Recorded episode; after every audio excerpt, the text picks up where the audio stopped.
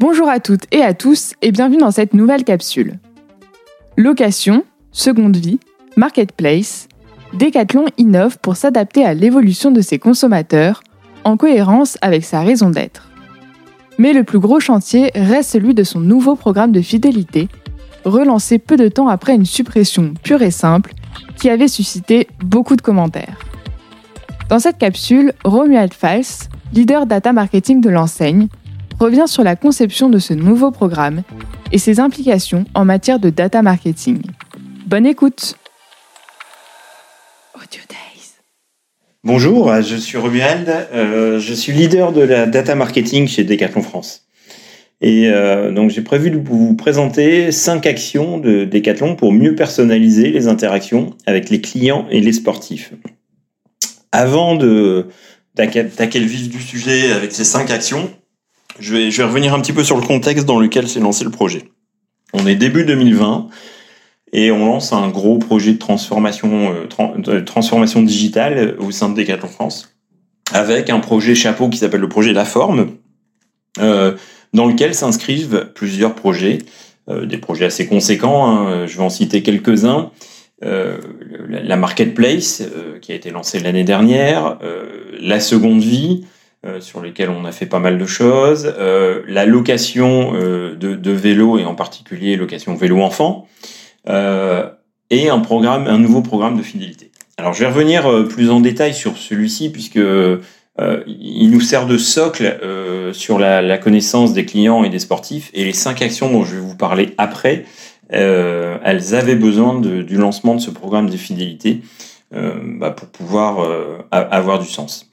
Alors, le programme de fidélité, globalement, on l'a arrêté, notre ancien programme, en 2017, parce qu'on trouvait justement que ça ne faisait plus sens par rapport au sens de Décathlon, qui est d'être utile aux gens et à leur planète. Euh, toutefois, les, clients, on avait pas mal de remontées et de, sollicitations pour relancer quelque chose.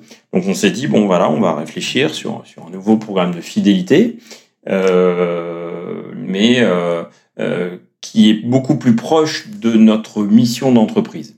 Alors notre mission, c'est de rendre durablement le plaisir et les bienfaits de la pratique des sports accessibles au plus grand nombre.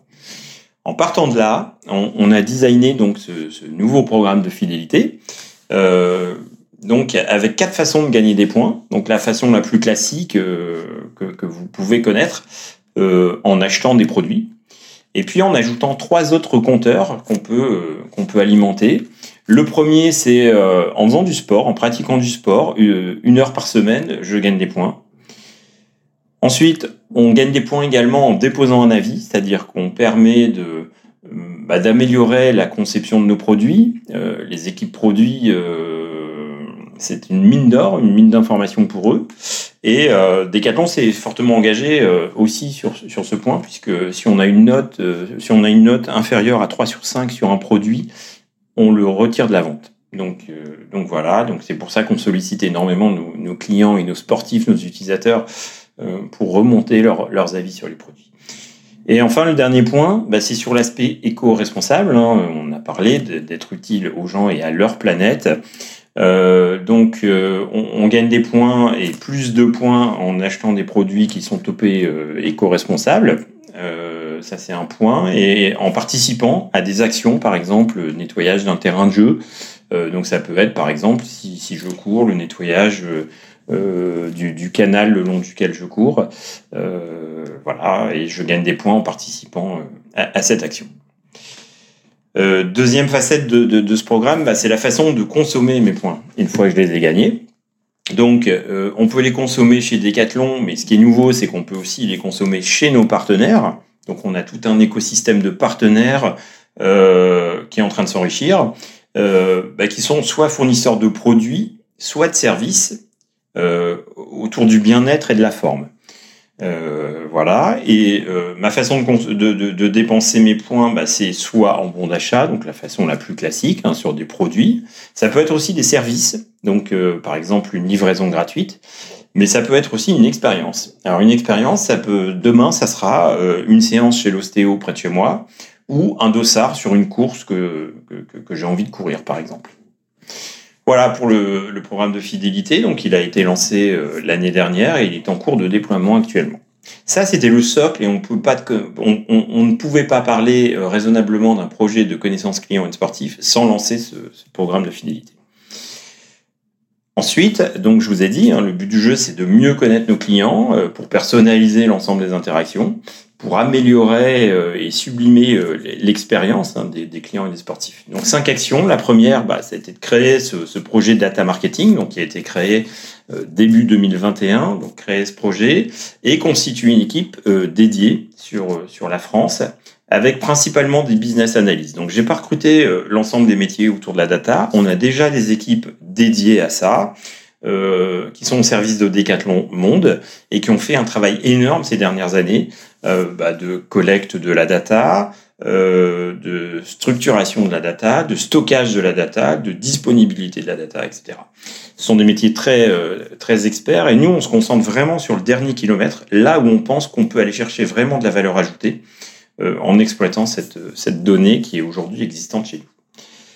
Deuxième, euh, deuxième action, c'est d'avoir une vision la plus holistique possible bah, des données à disposition. Donc nous, ce qu'on fait, c'est qu'on explore le bah, l'environnement data, donc le data lake, hein, euh, pour, pour, pour, pour, lâcher le mot. Donc on a, on a un data lake et derrière, on explore au maximum et surtout, on identifie les données qui ont du sens pour nous et dont on sait qu'on va pouvoir derrière euh, euh, les utiliser pour améliorer euh, l'expérience de nos clients.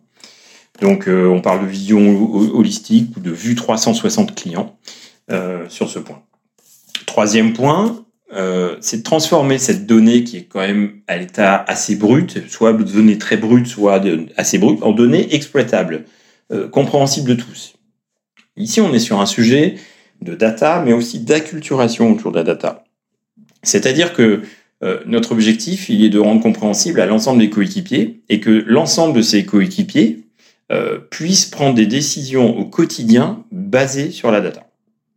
Quatrième point, c'est d'identifier euh, un ensemble de cas d'usage euh, data-driven. Donc on se base sur cette data et on a un catalogue de, de use cases à activer, catalogue que l'on enrichit au fil de l'eau.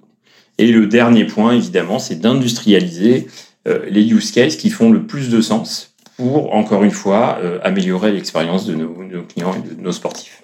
Voilà les cinq points que je voulais vous présenté dans, dans cette petite présentation.